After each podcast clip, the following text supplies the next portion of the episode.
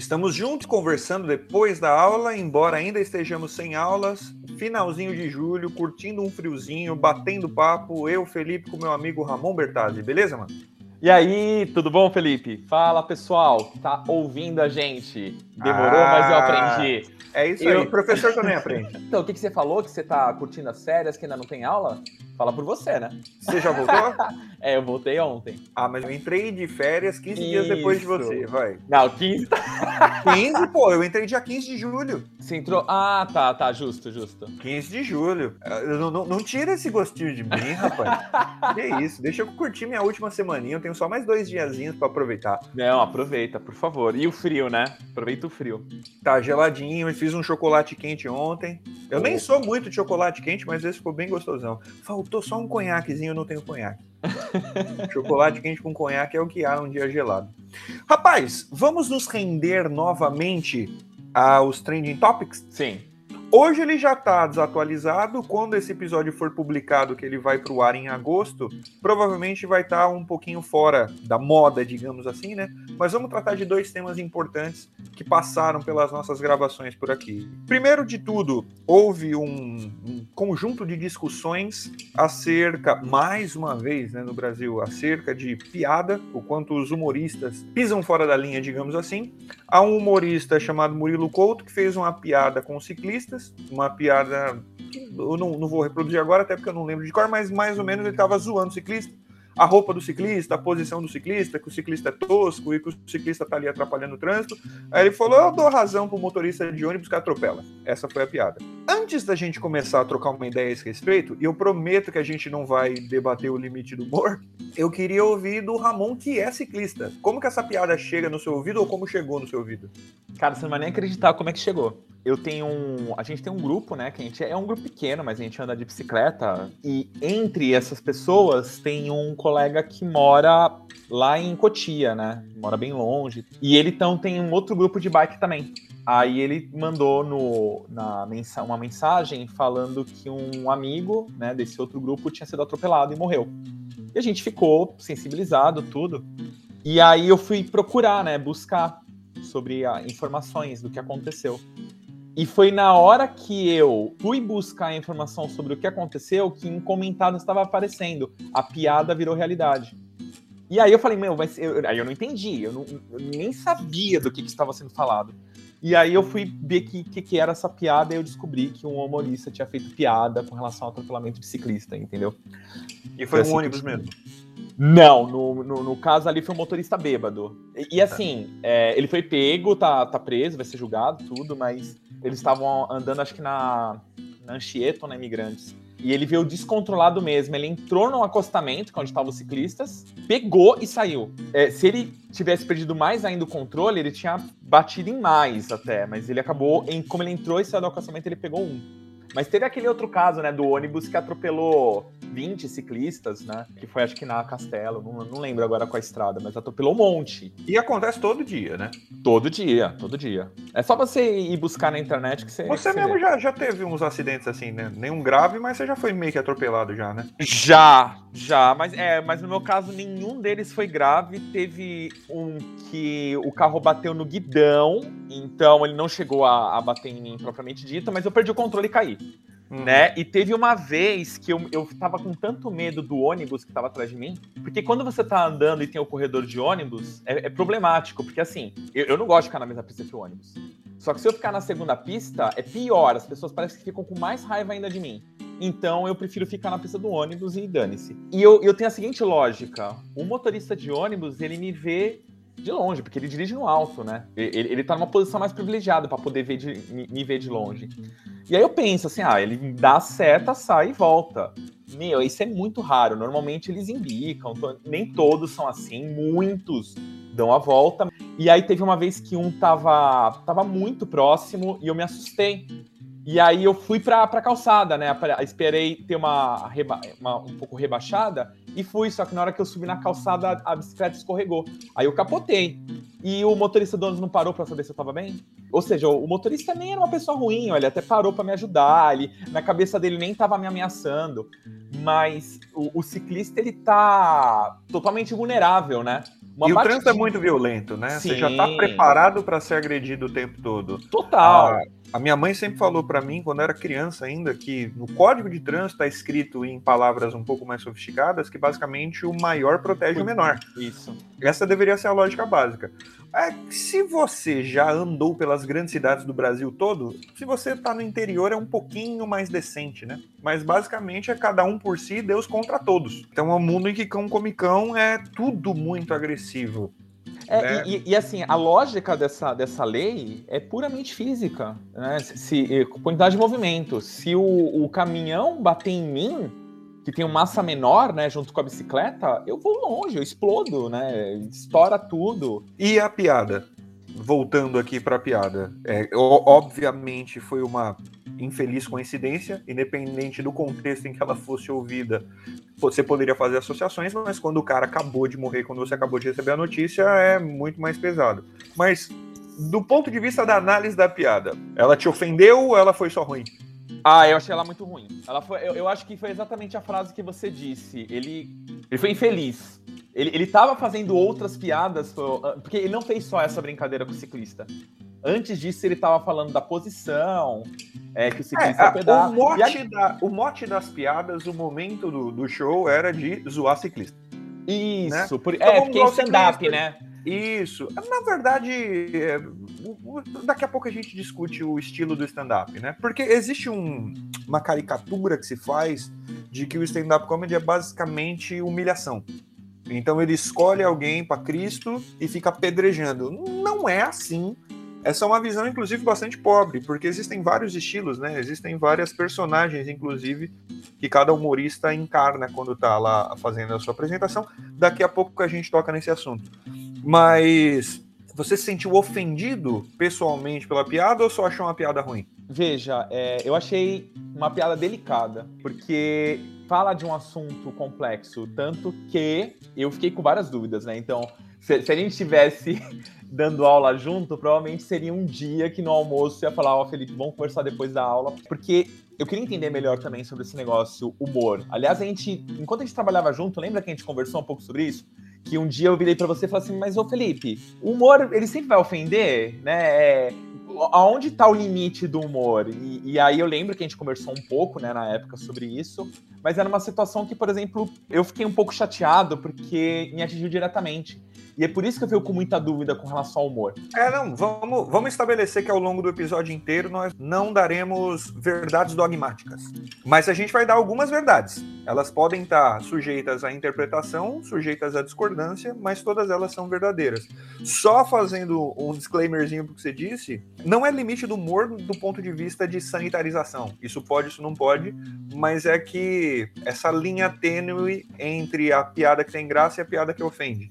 E todo mundo já passou por isso, né? Tá uma roda, tá a galera trocando ideia, todo mundo rindo, de repente alguém solta uma, todo mundo fecha a cara. Falando, não, cara. É, é, é isso. É, é isso, é, isso. É essa ponto. sensação. É, até é. onde você leva a piada até o ponto que ela não tenha mais graça. Isso é bastante complicado. Mas eu, eu, eu não sou a favor de, por causa disso, fazer a tal da cultura do cancelamento com o humorista. Porque se a gente tem ainda um problema no trânsito muito grave, a culpa não é da piada dele, entendeu? É, a gente deixa isso pro fim. Vamos, tá. levar, essa, vamos levar essa opinião contundente pro final. É, embora você esteja coberto de razão eu vou compartilhar com você um negócio que acontece comigo semanalmente, que é ter de explicar o que, que significa humor. Aqui eu acho que eu, a gente pode se dar a liberdade de, inclusive, levar o assunto para um pouco mais longe, mas por que isso acontece com o professor de português? Porque todo mundo já tem o, o clichê pronto de falar que a, o pesadelo de toda a prova para quem faz concurso público, para quem presta vestibular, é a Mafalda. Na verdade, a Mafalda, o Calvin e o Hagar. É. Né? É verdade. Aliás, Porque... eu vou te dizer que eu conheci o Calvin, a Mafalda e o H, que na escola não tinha muito acesso, né? É, na mal tinha aula de português, mas no cursinho, quando eu fiz cursinho popular, aí que eu falei, nossa, mano, mas que tirinhas inteligentes e tal, porque eu não conhecia nenhum deles. Olha o que você disse, que tirinhas inteligentes. Essa parada do humor inteligente as pessoas não entendem. Essa é a pegada. E é isso que acontece comigo. Você pega principalmente a da Mafalda, que é bem politiqueiro, né? Um humor bem ácido. E o Kino tem essa característica, né? O Kino, que morreu ano passado, era um cartunista argentino. Quando você se, se depara com aquele discurso, e tem um comando da questão dizendo o humor da tira, o humor do quadrinho, infere-se sobre o humor tal. A, a, frase que eu mais escuto é, para mim não tem humor, não tem graça nenhuma. Veja, humor e graça não são a mesma coisa. Porque humor é uma forma de discurso desse ponto de vista e graça é um negócio muito subjetivo. Pode ser que você ache extremamente engraçado uma piada que eu acho uma bosta não muda o fato de que ela é uma piada. Perfeito. Mais importante do que isso, eu sempre dou esse exemplo que é, é muito diagnóstico. Quando você vê uma idosa que tropeça na rua e cai com o nariz no chão e você ri, tem graça, embora isso demonstre que você é um canalha né? Você é uma Sim. pessoa horrenda, mas você ri de criança. Todo mundo já recebeu vídeo de criança se lascando, né? Criança que se arrebenta, uma criancinha de dois anos de idade toma uma bolada na orelha e cai que nem um saco de maçã podre. É. Tudo isso faz rir. Existe humor nisso? Se você pensa que humor é discurso, não, não existe humor. Existe graça nisso? Graça é o conceito subjetivo. Se você me permite, vamos conversar um pouco sobre de onde vem esse conceito de humor? Porra! Vamos lá. Se eu te falar que vem da medicina. Caraca! É, em Portugal, até hoje, eles usam muito tranquilamente, né, no, no dia a dia, a palavra humores para se referir a secreções. Então, os suores, é, o ranho, são os humores. Né? Os humores basicamente seriam os fluidos corpóreos. E aí, lá no começo da medicina grega, lá o Hipócrates e tal, sabe? O pai da medicina ocidental, a galera achava que existia no, no, no nosso tronco é, existiam órgãos que produziam humores que seriam responsáveis por elementos da nossa saúde. Então você tinha o coração que produzia o sangue, você tinha os pulmões que produziam o catarro, né? Que é fleuma. Então, até hoje a gente fala da pessoa fleumática. Tinha o, o baço, creio eu, que produziria a bile e teria que, no, no fim, é a vesícula, né? Mas associava-se ao baço. E o fígado produziria outra bile, que era a atrabile, a bile negra, que é o que te deixava mal-humorado. Sacou? Então você tem os hum. bons humores e os maus humores. Como, inclusive, tem um monte de gente até hoje que fala, ah, ele, ele tá assim por causa do fígado, dá coisa amarga para ele, né? É aquele princípio da homeopatia, que o igual combate o igual. Então você tá sentindo, você se sentindo amargo, você tem que comer coisa amarga. O que até faz algum sentido, porque vários médicos dizem que essas folhas amargas fazem bem para o fígado, né? Então, boldo, escarola, rúcula, é bom você se alimentar dessas coisas para a sua saúde hepática. Mas veja, a questão é você tem o fluido que te faz bem e o fluido que te faz mal. Quando os seus fluidos se desequilibram, você fica doente. Essa doença pode ser fisiológica, então seus órgãos e músculos estão doentes, ou essa doença pode ser emocional. Então você pode estar bem-humorado ou mal-humorado. Inclusive, isso foi um, um, negócio interessante, porque rendeu várias interpretações. O Aristóteles, que era um cara, um indivíduo problemático, digamos assim, né? O Aristóteles hoje em dia teria muita dificuldade de fazer amigos. Ele achava que o riso. Não só era... ele, vai, cá entre nós. ah, mas o Aristóteles era. Ele, é aquele esquema, igual a galera fala do Michelangelo, né? Que o Michelangelo, é. numa época em que não existia higiene, ele era considerado um cara porco. Agora você imagina o quanto esse cara era porco. Sim. Né? Você tem que ser muito sujo para o final da Idade Média te achar sujo. Sim. o, o, Aristóteles, é, e isso porque ele viveu ali em Atenas, né? Que tinha aqueles concursos de teatro com as comédias do Aristófanes e tal. Ele achava que o riso era uma coisa ruim porque o riso desequilibrava os seus humores e a gente tem que procurar ser sério. Inclusive, isso rendeu um, um, lance cultural, né? Até hoje, muita gente pensa que a pessoa tem que ser sisuda, que não pode ficar gargalhando, que não pode se divertir demais. Existem correntes religiosas que seguiram isso. Lá depois é que começaram a aparecer filósofos, embora até na Igreja Católica já tinha isso, né? Acho que o Tomás de Aquino falava que o riso faz bem, que ele alivia, que ele liberta tal. Mas aí só muito lá pra É, frente. que, que não pode levar a sério, né? Quem ri demais, né? Fica- Isso, exatamente. Se Ah. você ri, você não é uma pessoa que pode ser confiável e tal. Já isso tem a ver com a, o mito dos humores. Então, se você tá rindo, é porque existe um desequilíbrio da sua saúde, da sua saúde física e, consequentemente, da sua saúde mental. Nossa, tô ferrado. Pois é. pois é, você é uma máquina de dar risada, né? A questão do que a gente hoje chama de humor não tem nada a ver com esses fluidos, a gente está falando de uma forma de discurso que tende a trabalhar. Isso é uma definição muito teórica que não está passiva à interpretação. Tende a trabalhar com expectativa e disruptura. Ou seja, você tem algo que andaria em circunstâncias normais para um lado e de repente alguma coisa dá errado. E isso nos causa um estranhamento, certo? Esse estranhamento pode te causar diversas manifestações diferentes. Então vamos dar o exemplo simples, aquele mesmo exemplo idiota lá. Você tem uma pessoa andando na rua. Via de regra, as pessoas andam na rua de um lado para o outro e não chama atenção. Quando alguém dá uma tropicada e cai no chão, aquilo quebrou a regra. Essa quebra de expectativa te gera uma reação. Você pode se preocupar, você pode dar risada, você pode simplesmente se compadecer ou você pode completamente te ignorar. Depende do tamanho do tombo, depende de quem está caindo. Cai uma criança, claro, não sendo você um canalha, cai uma criança, provavelmente você vai correndo para ver se machucou. Assim como um idoso, você vai correndo ver se machucou. Se é uma pessoa que tomou um tombo grave, que parece que machucou, você se compadece em alguma medida. Um cara que aparenta ser saudável, alto, forte, que nem o Ramon, toma aquele tombo idiota que você percebe que não machucou, você só ri. E, Então se for, e, se, e se quem tiver do outro lado é o seu amigo Felipe, aí você ri ainda mais. Ah, sem dúvida. O tombo do amigo é sempre É, mais engraçado. é, não importa o quão grave seja. Você leva o amigo pro pronto-socorro enquanto ri dele. né? Isso é amizade. Como diria Oscar Wilde, o amigo que não ri junto não sabe chorar junto. então a amizade é, é- é- ela é testada pela frequência e intensidade do riso. A lógica do discurso humorístico, voltando lá para o lance da Mafalda, é que eu quero trabalhar justamente com a sua expectativa e com a sua ruptura.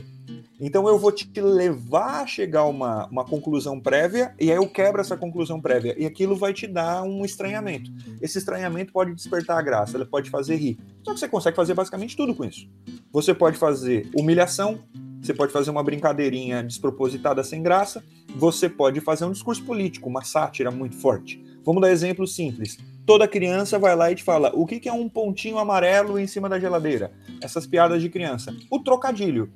Você usa as palavras do jeito errado, Ó, quebrou a expectativa. É a piada inocente. Inclusive, isso é freudiano, né? Freud diria que o jeito como a gente conta piadas, piada, anedota, xiste, todos esses discursos que querem provocar o riso ou o incômodo, ou eles são ingênuos, que é basicamente essa piada leve, simples, né, inocente, ou eles são eróticos. Pasmem, Freud falando que é algo erótico. É, é. Mas esse erotismo não tem só a ver com sexo, tabu, pudor, né, pecado, aquilo que é proibido. Tem a ver com poder também. Então, se a piada suja, pesada, com sexualidade, esse tipo de coisa é engraçada por causa da sujeira, por causa da proibição, tem a piada que é engraçada porque humilha alguém. E aí é a relação de poder. Aí é que o bicho pega. Porque isso tem a ver com a nossa percepção e a nossa tolerância para humilhação. Então, Sim, a gente faz uma piada, eu vou dar o exemplo do que, na minha modesta opinião, é a melhor comédia cinematográfica de todos os tempos, que é a vida de Brian, do Monty Python. Que até hoje ofende uma galera. Por quê? Basicamente, o enredo, sem dar nenhum spoiler, vocês acham até com facilidade esse filme, tem até no YouTube. O Brian é um cara que nasceu no ano 1, em Belém da Judéia, numa manjedoura, de noite no dia 25 de dezembro. Tinha um cara do lado dele ali, a 20 metros, chamado Jesus, que estava nascendo também. E a primeira cena é isso. Você vai contar a história de um fulano normal que foi confundido com o Messias. E por conta disso foi perseguido e crucificado. Dei spoiler? Aqui eu dei. Mas você já sabe disso porque, inevitavelmente, em algum momento da sua vida você já viu a cena de Always look on the bright side of life. Já canta Exatamente. O assobio é mais marcante. É. Só traduz esse pedaço para quem tá ouvindo a gente, acho que seria bacana. Sempre olhe pro lado brilhante da vida, pro lado iluminado da vida. Detalhe, tão eles estão crucificados nesse, nesse momento, tá? É, então. É, tem uma frase que é muito boa, because life is really shit when you look at it. Porque a vida é realmente uma merda quando você olha para ela. Né? Oh. Por isso que você tem que sempre olhar para o lado positivo da vida. E aí você pensa o quão blasfêmico é aquele monte de gente dançando e cantarolando enquanto está crucificado. E embora a crucificação fosse uma coisa razoavelmente comum no Império Romano, pra gente parece só um cara foi crucificado, né? E qualquer coisa que você ponha perto de uma cruz ou de uma crucificação soa como uma blasfêmia, um desrespeito ao Messias e tal. É aí que está a parada. Se você fizer uma leitura do que eu acabei de contar, qual o enredo, um cara normal foi confundido com o Messias, ele nunca fez nada para ser confundido com o Messias. Ele tentou se afastar dessa responsabilidade, falando para as pessoas: não me sigam, eu não sou o Messias mas as pessoas têm uma sede cega por um líder.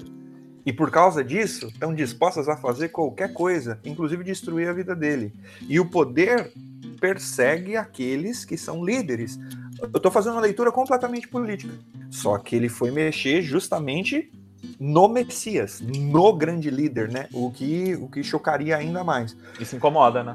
Incomoda demais. Incomoda Aliás, porque você tem uma visão, você pode ter uma visão dogmática do não, não pode falar de Jesus, não pode pronunciar o seu santo nome em vão e por aí vai. E não é só questão de cristão, para quem tá ouvindo a gente, é normalmente piadas religiosas são bem nesse sentido, né, que você tá Vide Charlie Hebdo. Sim, exatamente. Pra quem não se lembra, um chargista fez um não só Charlie Hebdo, né, na Dinamarca tinha acontecido a mesma coisa, mas os jornalistas de jornais satíricos que fizeram, entre as muitas piadas, entre as muitas pessoas que satirizaram, fizeram piadas com o profeta Maomé. E aí uma galera entrou lá e matou todo mundo. E aí você pensa, é, tá certo. Não, não tá certo, meu filho. Um é uma piada e o outro combateu com um homicídio. Piada não é crime em nenhuma constituição, a não ser que você esteja falando da Sharia, a não ser que você esteja falando de uma lei escrita no século III. E o outro é um crime previsto desde a lei de Italião. Né? A questão é, não devemos fazer piada com religião. Aí é que a gente está num, num debate interessante. Não pode fazer piada com religião, não pode fazer piada com alguns assuntos, não pode fazer piada com isso, não pode fazer piada com aquilo. A minha pergunta é, por quê? É, é uma dúvida que eu tenho. Pô, você, você tirou a pergunta da minha boca, Felipe, que isso? Eu te pergunto, você acha que tem algum assunto que deveria estar imune à piada? Eu fico com o pé atrás porque é a questão da ofensa, né? Aliás, uma das perguntas que eu ia te fazer era exatamente sobre isso. É, por exemplo, pode fazer humor com a morte? Quando a, a, mesma é causada por um problema social. Então, você tem um problema social grave, aí você faz a piada que dá a entender que esse problema social é engraçado.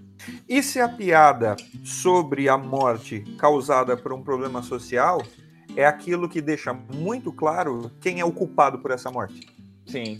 Perfeito. Né? Por isso ah, então a piada tem que ser boa, né? É, tem que ser ah, inteligente. Então, ah, aí tá. é que tá pegada. É. E não necessariamente inteligente do ponto de vista mega intelectual e engajado. Mas, às vezes, a piada dói em quem não interpretou direito. Claro, existe a piada que tem por objetivo humilhar, como a gente falou lá atrás, mas não é o assunto que determina a humilhação. Mais importante do que isso, vou dar um exemplo prático. Você já viu o Choque de Cultura? Não. Choque de Cultura é um programa que começou na internet de uma galera que faz de tudo. Eles são.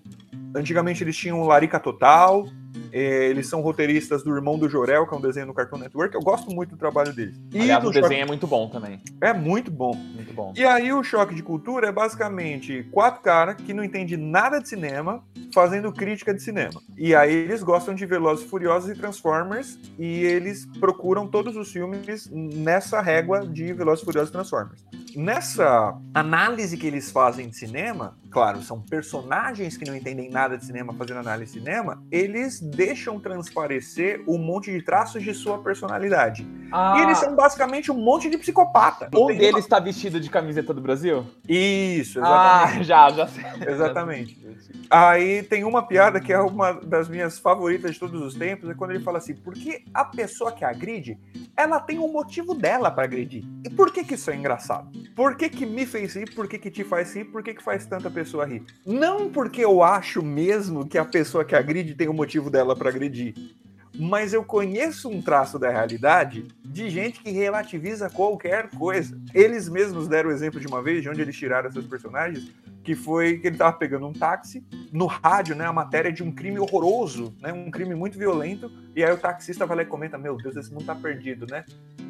Mas a gente também não sabe o motivo da pessoa, a gente não pode julgar. Existe esse cara em algum lugar, né? Esse Rogerinho com a camisa do Brasil, que acha tudo um absurdo, que é contra o radar. Todos eles são contra o radar, porque eles são motoristas de van, né? Seriam motoristas de lotação. E eles são radicalmente contra o radar, porque a gente não pode nem andar a 140 por hora numa rua escolar. Existe esse cara. Esse cara existe. Mas olha que interessante. Eles um tempo trabalharam na Globo, no intervalo do futebol, se eu não me engano, ou antes do futebol. E aí o jeito de começar os programas era: achou que não ia ter choque de cultura? Achou errado, otário. É, é, exatamente. E aí o que acontece é que teve uma reclamação. Um cara chegou num portal da Globo e escreveu: Eu vi certo? Eu acabei de ver um cara na TV me chamando de otário. Ele não interpretou aquilo como uma personagem, nem como uma liberdade artística. Ele interpretou aquilo literalmente. Mais importante do que isso, eles falaram que várias vezes encontra uma galera na rua e fala pra eles assim: é isso mesmo, tem que agredir o idoso mesmo. Não, meu amigo, eu não acho que tem que agredir o idoso. Aquilo é uma personagem, aquilo é um discurso artístico, aquilo é uma obra de ficção. Tem o cara que interpretou literalmente e se opôs, tem o cara que interpretou literalmente e concordou 100%. Os dois estão errados. E aí você falou do lance do stand-up, né? Isso. No stand-up ninguém tá fantasiado. É por isso que as pessoas são absolutamente incapazes de saber se o cara tá falando sério ou não. Só que você- a gente começou o discurso estabelecendo que o cara é um comediante, ele é um humorista. Para todos os efeitos, nada do que ele diga deve ser levado a sério, mesmo quando ele fale sério. Esse é o problema, né? Uhum. De novo, tem piada que não tem graça? É claro que sim. Tem humorista que tá sempre tentando ir um pouquinho mais para lá, né? Tentando fazer a piada cada vez mais escandalosa. Por quê? Porque é o produto dele. Ele é aquele cara, ele é o transgressor. E é assim que ele vai ganhar dinheiro. Nos Estados Unidos tem muito disso. Tem o cara que é especialista em piada com estupro, tem o cara que é especialista em piada com homicídio, tem o cara que é especialista em piada com violência com criança. Tem um humorista brasileiro de quem eu gosto muito, chama Nil Agra. E ele fala: não, porque hoje em dia também, um monte de lei aí, você não pode mais dar aquela joelhada educativa na boca da criança. Viu? Ramon Rio. Ele tem dois filhos, é evidente que ele não dá joelhada na boca dos filhos dele. Mas quando ele fala, você não pode mais dar aquela joelhada educativa na boca da criança, joelhada educativa é sensacional. É uma composição de palavras que vai te flertando com o absurdo. Vou denunciar esse cara? É evidente que não. Agora vamos voltar pro Murilo Couto. Aí ele faz a piada, eu dou razão pro motorista que atropela. Tá lá, 6 horas da manhã na faixa do carro, atrapalhando o trânsito, tem que atropelar mesmo. Será mesmo que aquele comediante quer mesmo que pessoas sejam atropeladas? É possível que ele seja um psicopata? É. Tendo em vista que ele é um humorista, eu levo em consideração que aquilo é um discurso de humor. Esse é o problema sério. A galera perdeu a noção do que, que é sério e o que, que não é sério. No Brasil, a gente. Não, é só no Brasil, né? A gente leva muito a sério o que é piada e a gente leva na piada o que, que é sério. E aí É você falou de piada de morte. Vamos lá. Ayrton Senna, Mamonas Assassinas, Antônio Carlos Magalhães, dá um nome de uma personalidade. Morreu no mesmo dia, no mesmo dia tem piada. A Isabela Nardoni virou piada, virou meme antes do meme existir. Ela era figurinha de WhatsApp antes de existir a figurinha do WhatsApp, era um sticker do MSN e já existia a piada com ela. MC ou DJ, não lembro quem era, que caiu lá da, da janela do prédio, Aham. em maio ou junho, o que tem de piada que ainda tá rolando com ele, o que tem de figurinha do WhatsApp rolando com ele, é basicamente rir da tragédia de alguém. Esse humor é maduro? Não. Esse humor é, digamos, ético? Também não. A piada é boa? Isso é subjetivo. Se te é. fez rir, provavelmente a piada é boa. Do ponto de vista de que o discurso, a construção, a intenção, a quebra de expectativa funciona. A comunicação é boa. Se é ético ou não, é outros 500. Então eu tenho uma ótima política a esse respeito. Quando eu acho que a piada é ruim, eu não rio. E quando eu acho que o humorista só faz piada escrota, eu não consumo. Ou então fala, nossa, que sem graça essa piada. Inclusive, um dos grandes expoentes disso, o Rafinha Bastos, eu vi ele falando um negócio muito legal uma vez, que é um ser humano problemático, digamos assim, né? É. Mas ele falou, a crítica que me dói é quando um cara manda uma mensagem para mim e fala, puta, essa piada não teve graça, hein? Porque o produto dele é a graça. Você fala para ele que a piada não tem graça, você desarmou o cara inteiro. Agora, quando eu vou lá e falo, vejam a piada que ele fez, então tem um monte de gente que vai rir porque você fez propaganda. E mais importante do que isso, tem um monte de imbecil que vai rir e não vai interpretar como uma piada. Sim. Ele tá levando a sério. E aí ele, como é que eu digo? Ele compartilha completamente daquele discurso, literalmente, exatamente como ele é. É, é muito problemático, né? Vamos tentar dar uma síntese para isso. Por que se levar o humor a sério? Não se deve levar a sério. Agora, tem piada que perde a graça com o tempo. Por quê? Porque o mundo mudou. Porque a humilhação é cada vez menos tolerada. E eu vou dar o exemplo que eu prefiro. Piada racista e piada homofóbica estava na TV em horário nobre todos os dias, até 20 anos atrás. Agora a gente não tolera mais. E não só a gente não tolera, a gente não acha mais engraçado. Sim. E eu, eu falo, inclusive, com, com meia culpa. A piada de que eu ria, hoje eu não rio mais. Porque eu não acho mais graça. Porque para mim não sou mais engraçado. Porque aquele tipo de humilhação, a piada com esse elemento erótico de poder, não me comove mais. Eu não preciso ter esse tipo de poder de pisar em alguém para me sentir agraciado, para me sentir comovido ao riso, para me sentir em alguma circunstância de prazer. Não é a piada que tá errada. Cá entre nós, a piada só tem graça porque ainda tem gente que ri dela. É mais um diagnóstico de como a sociedade funciona do que efetivamente a piada que tá errada. É verdade. Gostei, viu? o fato é que a piada é ruim, mas o problema da polarização que a piada causa não é a piada, são as pessoas. Exato. Vou dar um exemplo simples. Conta uma piada de português na Mongólia. Não vai ter graça. Claro, eu usei a piada de português porque não tem nenhum português efetivamente que está se ofendendo por causa de piada de português que o brasileiro conta. Mas ela não vai ter graça porque ela não tem contexto. Conta a piada de loira na Dinamarca. A galera não vai nem entender o que, que você é, quis dizer com essa piada de loira. Tudo depende de um contexto. E se esse contexto não é compartilhado pela sociedade, não vai ter graça, porque, de novo, tem a ver com a expectativa. Se eu falo para você, aí o papagaio Claro, essas anedotas estão fora de moda, nem se conta mais, né? Mas você já esperava que o papagaio é aquele que vai falar um monte de palavrão, um monte de barbaridades. Por quê? Porque as pessoas ensinam os papagaios a falar um monte de palavrão, um monte de barbaridade. Só que é cada vez mais difícil pessoas terem papagaios em casa. Isso tá saindo do contexto, a piada tá perdendo a graça. Simples assim. Se você chega contando uma piada de negro onde não existe racismo, o cara vai falar para você: não entendi. É. E assim, Felipe, pegando esse ponto sobre as pessoas terem uma, uma discussão importante para fazer e discutem muito pautas pequenas e, e, e, acham normal, normalizam né, as pautas mais. Uh, ou discutem errado, né? É. Ou, ou tem muita atenção para uma pauta pequena, ou dá uma atenção desmedida, ou milita errado, né?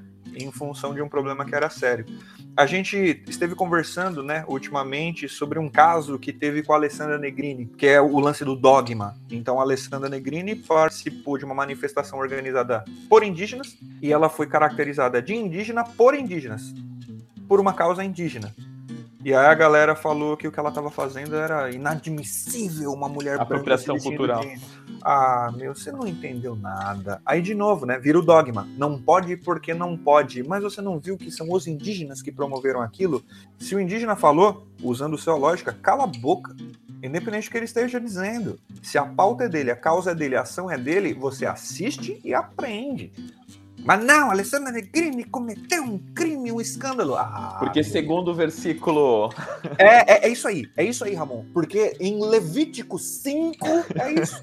É um pensamento religioso dogmático. Pode porque sim, não pode porque não. Não é assim que a gente deveria discutir as coisas. E já que a gente tá nessa de ser transgressor, vamos ser transgressor com mais um assunto? Opa, bora. Borba Gato. É, esse, esse assunto é polêmico. É, Vamos lá, esse aqui vamos só estabelecer que a gente não vai fazer nenhuma defesa categórica de nada, tá? Mas no sábado, dia 23, houve uma manifestação, nessas muitas manifestações que estão ocorrendo no me nos meses né, de maio, junho e julho, contra o governo federal, pedindo impeachment e tudo mais. Nesta, exatamente nesta data, se tentou destruir, incendiando a estátua do Borba Gato. Kaique, nós vamos começar do básico. Você sabe quem foi o Borba Gato? Ele foi bandeirante que, que escravizava bastante, né? Então, é errado dizer que o Borba Gato é um bandeirante. Porque se você pega esses, esses nomes de estrada em São Paulo, né? Raposo Tavares, Fernão Dias, né? Todos esses caras, eles eram efetivamente bandeirantes e as bandeiras nada mais eram do que expedições para caçar escravos. Basicamente, esses caras eram caçadores de índios certo? Então, Raposo Tavares é um dos maiores criminosos que já respiraram. E tá lá a rodovia Raposo Tavares sendo usada todos os dias. Mas o Borba Gato, ele é um caso especial, tá? Porque antes de ser bandeirante, ele já era um criminoso. Vou mudar. Em sua época, o Borba Gato era um criminoso, porque Raposo Tavares era um herói. O Borba Gato, enquanto estava vivo, era um criminoso. Porque ele chegou no Brasil e a primeira coisa que ele fez foi cometer um homicídio. Detalhe, ele matou um emissário do rei. Ou seja, ele cometeu um crime de lesa majestade. Era como se ele tivesse matado o próprio rei. Era tipo assim: se você roubou um cavalo, é um crime. Se você roubou o cavalo do rei, é forca e esquartejamento. Você não pode roubar do rei.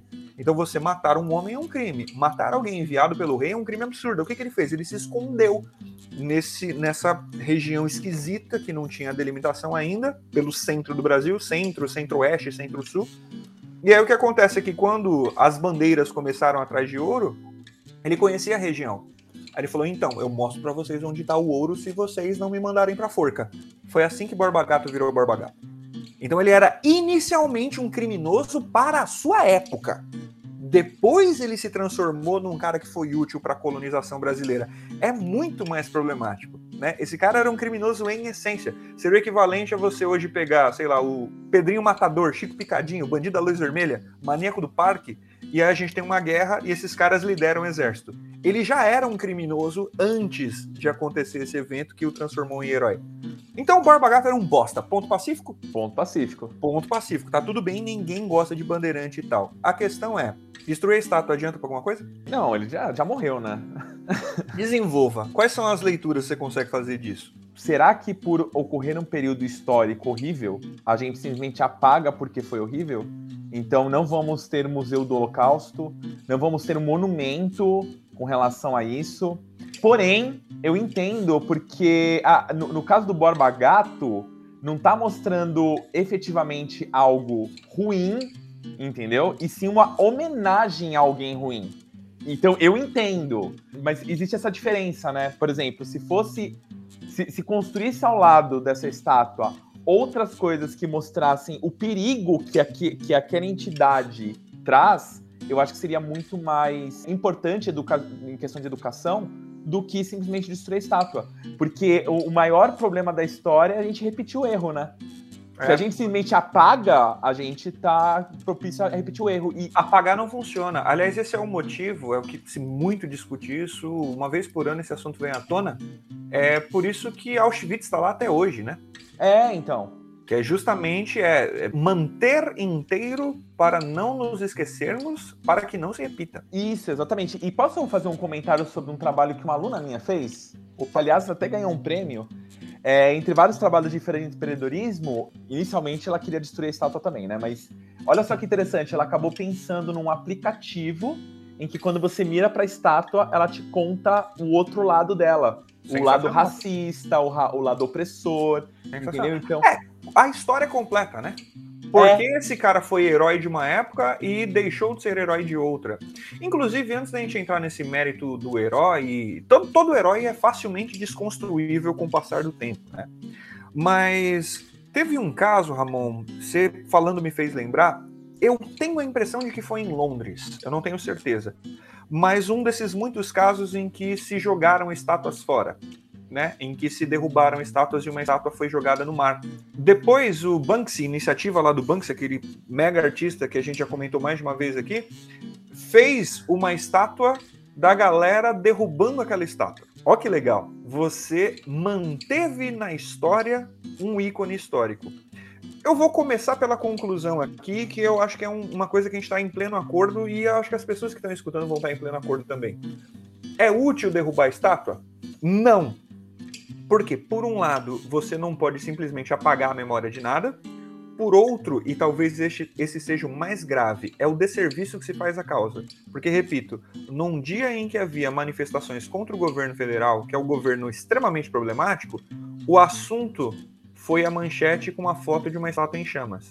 Então, para aquele que não tem informações ou não está a par dessa discussão ou que simplesmente não entende essa discussão, são vândalos, né? São transgressores que estão destruindo o patrimônio público e a história brasileira, porque sim. E aí você tira um pouco a pauta. Olha quem faz a manifestação contra o governo, essa galera que toca fogo em tudo. Ou seja, o governo não precisa estar certo porque eles estão errados. Você não calcula. Por outro lado, a gente entende? Sem dúvida. Com certeza, é, exatamente. A gente entende perfeitamente. Se você quis quebrar a estátua, botar fogo em tudo e quebrar a loja, porque você se sente indignado com esse sistema que é altamente conivente com a opressão, eu entendo perfeitamente. Sim. Eu concordo? Não concordo. Tô te condenando? Não. Mas então você me apoia? Também não. Não é assim. Eu sou um isentão? Ok. Mas por que, que eu tô falando isso, Ramon? Vê, ó que interessante. Quando que o Borba Gato efetivamente virou herói? Na mesma época em que Tiradentes virou herói. Foi quando a gente proclamou a República e a gente precisava de heróis, porque não tinha nenhum. Porque a gente estava rompendo com a estrutura colonial que virou o um império. E aí a gente tem que inventar herói. Quem a gente pegou, como a elite era aqui de São Paulo, vamos pegar os grandes paulistas, que desbravaram os sertões. Os sertanistas, os bandeirantes viraram heróis. O Tiradentes, que foi o cara que foi decapitado, esquartejado depois de enforcado, porque queria lutar contra o coroa. É isso! O Tiradentes era um republicano. Não sabemos, não sabemos efetivamente se ele era um republicano. Mas coube no discurso. Aí a gente tem esses feriados em nome de avenida e praça e assim por diante. Ó que negócio louco. A única grande cidade do Brasil que não tem uma Avenida Getúlio Vargas é a cidade de São Paulo, porque Getúlio Vargas bombardeou São Paulo. Só São Paulo comemora 9 de julho, que para todo o Brasil foi uma tentativa de golpe. E foi uma tentativa de golpe. E se você é um paulista muito orgulhoso da Revolução Constitucionalista e de 9 de julho e MMDC, é sinto te informar, meu amigo, mas não tinha ninguém certo nessa história. Era o sujo falando do mal lavado. Era o roto lutando contra o esfarrapado. Era todo mundo safado. Ninguém estava certo nisso. A questão é, o herói de um é o inimigo do outro. E a gente sabe disso há muito tempo. Eu tô colocando isso de uma maneira inteligente ou eu tô só repetindo de uma maneira dogmática, como a gente falou lá do humor, né? Repetindo de uma maneira religiosa. O que, que é certo, o que, que é errado, o que, que é bom, o que, que é ruim. Isso é muito problemático. Porque a gente não faz o, o debate devido, porque a gente não faz a educação devida. Mas um exemplo que eu acho muito legal da cidade de São Paulo.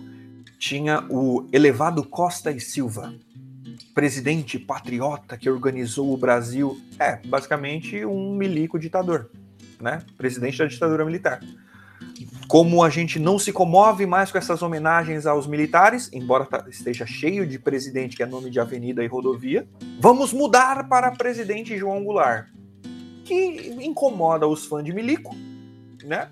E o João Goulart era extremamente problemático também, né? Tem uma galera que fala porque o João Goulart era aquele que estava comprometido com a causa dos pobres.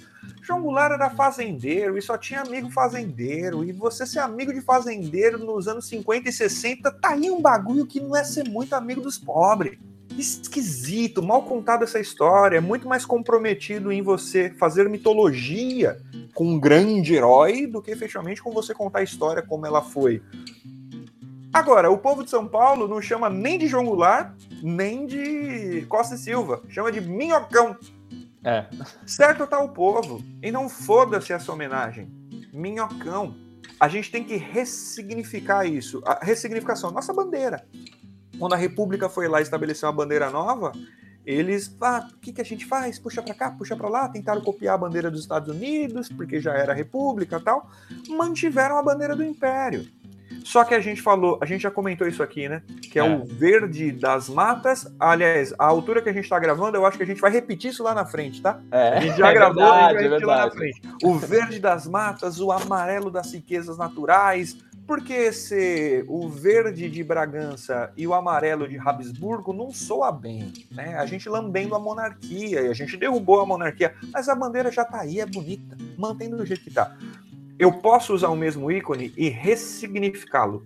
Eu posso pegar aquilo que é do meu inimigo e eu vou me apropriar dele. Basicamente, se eu sou aquele que tomou um território do Império Romano, o tirânico opressor e ladrão de terras do Império Romano, eu não vou jogar sal grosso na fazenda romana. Usufrui.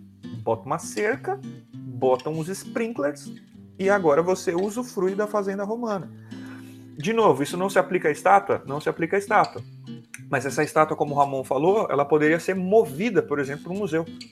Ela não precisa ser uma homenagem em céu aberto, mas ela pode ser recontextualizada, Isso, ressignificada. Exatamente. A destruição é compreensível, sem dúvida, mas eu não sei até que ponto ela é útil. Então, para mim, esse negócio de ressignificar é uma coisa muito importante. Quando a minha aluna ela decide fazer um aplicativo para ressignificar aquela estátua, para mostrar o outro lado, é algo muito importante. Porque eu concordo que a história não é uma coisa que tem que ser simplesmente apagada. Né? Ela tem que ser contextualizada exatamente para não se repetir os mesmos erros. Então tem que ficar registrado que exatamente esse cara não é aquilo que se pretendia. E então simplesmente acho que levar para o museu, ressignificar, trazer outros artistas, principalmente, né, para trazer um, um, um, significado não para o Borba Gato, mas para a construção de uma obra maior com várias outras. Ou as grandes que... personalidades brasileiras que foram negligenciadas por nós, né? É, então. Joaquim Nabuco, José do Patrocínio, né? Só pensando na galera ali do século XIX que já viveu ali o começo da República, né? José do Patrocínio é um dos brasileiros mais extraordinários que já viveram um republicano, um abolicionista, um intelectual negro que falava que, olha que, Ramon, o cara no século XIX falava que o único caminho emancipatório para a população negra era a educação. A gente nunca investiu em educação, principalmente para a educação negra. A população negra que está nas periferias tem as piores escolas com a menor infraestrutura. O do Patrocínio tinha que estar na bandeira. Sim. É, um brasileiro que tinha uma visão extraordinária de futuro. Não, não conheço grandes estátuas ou grandes avenidas o nome dele. É isso a gente tem que reconstruir. Às vezes, para reconstruir, tem que destruir uma parte. Faz sentido, a gente entende, mas talvez não seja a melhor das atitudes a mais inteligente. E outra, uh, por exemplo, não teve o caso lá da estátua que caiu no Rio e aí um artista fez exatamente. Às vezes acontece isso, você transforma essa retirada da estátua num momento histórico e isso vira uma obra de arte. Cara, uma estátua do Borba Gato chamuscada hoje, eu acho que ia ser genial. É, então, Inclusive, olha só que legal, né? Sabe por que, que aquelas estátuas egípcias, um monte não tem nariz? É. Porque na crença daquele povo, a estátua tá viva ou ela é um elo de ligação entre o espírito imortal e a terra. Então ele só se mantém vivo por causa da estátua, ou ele está vivo por meio da estátua ou dentro da estátua. É difícil de entender a religião dos outros, né? Então o que acontece é que se você quebrasse o nariz, você asfixiava e matava o cara de novo. Caraca. Olha lá, velho. Você fala, ah, porque agora a gente tem que reconstruir o nariz. Deixa lá, sem nariz. Aquela falta de nariz é histórica. Não devemos ser o Estado Islâmico que está simplesmente destruindo porque sim, porque é monumento dos infiéis. Que é uma tragédia humanitária. Mas esse lance da estátua egípcia com o nariz quebrado, cara, olha a história que cabe aqui. Você eu gostei, tem... viu? Do Borba Gato chamuscado. Não é, velho? Não eu restaura, mantém tosco. Ah, mas é feio pra cidade. Não sei, embeleza de outra maneira. dá um contexto diferente, né? É. Ou seja, a gente conseguiu aqui ser contra todo mundo. A gente é contra quem quer restaurar, a gente é contra quem quer manter, a gente é contra quem quer queimar, a gente é contra quem quer destruir. É isso aí, bem-vindo à minha vida. Só uma última coisa, Ramon. Vamos tentar unir as duas coisas e o motivo da gente ter tido essa conversa. A gente falou de humor e levar-se piada a sério. Quando tem tanta coisa séria que é levada na piada. E a gente falou de manifestações contra o governo confundidas com manifestações que não são entendidas pelo grosso da população, por ignorância e por falta de contexto também, às vezes por má vontade. Mas, gente, olha o que aconteceu nos últimos 30, de 30 a 60 dias. Não em ordem cronológica, mas em ordem de tragédia. Nós tivemos uma deputada neonazista descendente direta de um ministro do Terceiro Reich fazendo uma visita oficial ao governo brasileiro para discutir pautas e estreitar laços. Não é exageração. Não é falar, ah, é um nazista quando você fala de qualquer pessoa com quem você não concorda. É o nazismo de verdade. Não é alguém que está só vestindo a suástica. É, exatamente. Alguém que tem a suástica no coração, por assim dizer. É a galera que estava lá e continua lá e quer voltar para lá. E essa galera tá tendo abraço e tomando cafezinho com o teu país, a América do Sul dos macacos sul-americanos, do subser, da subraça. O pior regime, o mais execrável que nós tivemos no século XX, se não o da história. E está aqui do nosso lado. Mas, de mesma dimensão, mas talvez menos trágico, por isso as pessoas não percebem. O Aras, que é o procurador-geral da República, basicamente ele é o advogado do país, por assim dizer né? Ele é o promotor de justiça do país. Ele está processando um professor de direito que escreveu no jornal que não concorda com a atuação dele e o chamou de poste geral da República, porque ele é um poste, ele não está trabalhando. Ele está lá, igual se chamava tempos atrás, de engavetador geral da República. Eu não lembro quem era o nome do cidadão, mas você joga engavetador geral da República, é histórico fazer piadas com os PGRs. Ele está processando o cara. Tá pro... Vejam, você tem uma autoridade estatal processando um professor de direito, ou seja, alguém da mesma área, que escreveu no jornal que discorda da atuação dele. Discordou-se da atuação de um funcionário público. Isso virou processo de justiça. Pior, o ex-ministro da Justiça mandou a Polícia Federal investigar um professor que nem nós, professor de ensino médio, que falou que o Bolsonaro era um piqui ruído. Provavelmente vocês não sabem nem o que é um pequi, é uma fruta. E é uma gíria do Tocantins, é um pequi ruído, alguém que não vale nada. Ah, esse presidente não vale um pequi ruído. E a Polícia Federal tá investigando esse cara. Olha o país que a gente tá vivendo, gente. A gente fez um episódio tempos atrás do Big Brother, de 1984. Olha aí, não pode falar mal do governo, não pode insinuar algo sobre os líderes, porque o aparato policial, a força do poder do Estado, o braço e a mão pesada do Estado cairão sobre você, enquanto a gente está sentando para tomar café com um nazi e a gente está discutindo piada e a gente está botando fogo em estátua. Esse é o problema. A gente está preocupado em discutir quem é que vai ficar com a almofada mais confortável do sofá enquanto a casa está pegando fogo.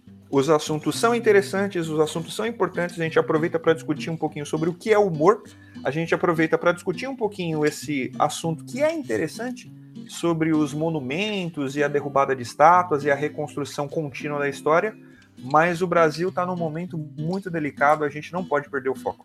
É, é uma coisa bem recorrente, né? Que a gente fala há, há muito tempo. Vamos pegar as pautas corretas e discutir da forma correta. Primeiro a gente lida com a, a prioridade, né? Isso, e depois com as migalhas, né? Bom, não sei se esse episódio foi divertido para vocês. Não sei se esclarecemos alguma coisa. Não sei se vocês estão morrendo de ódio.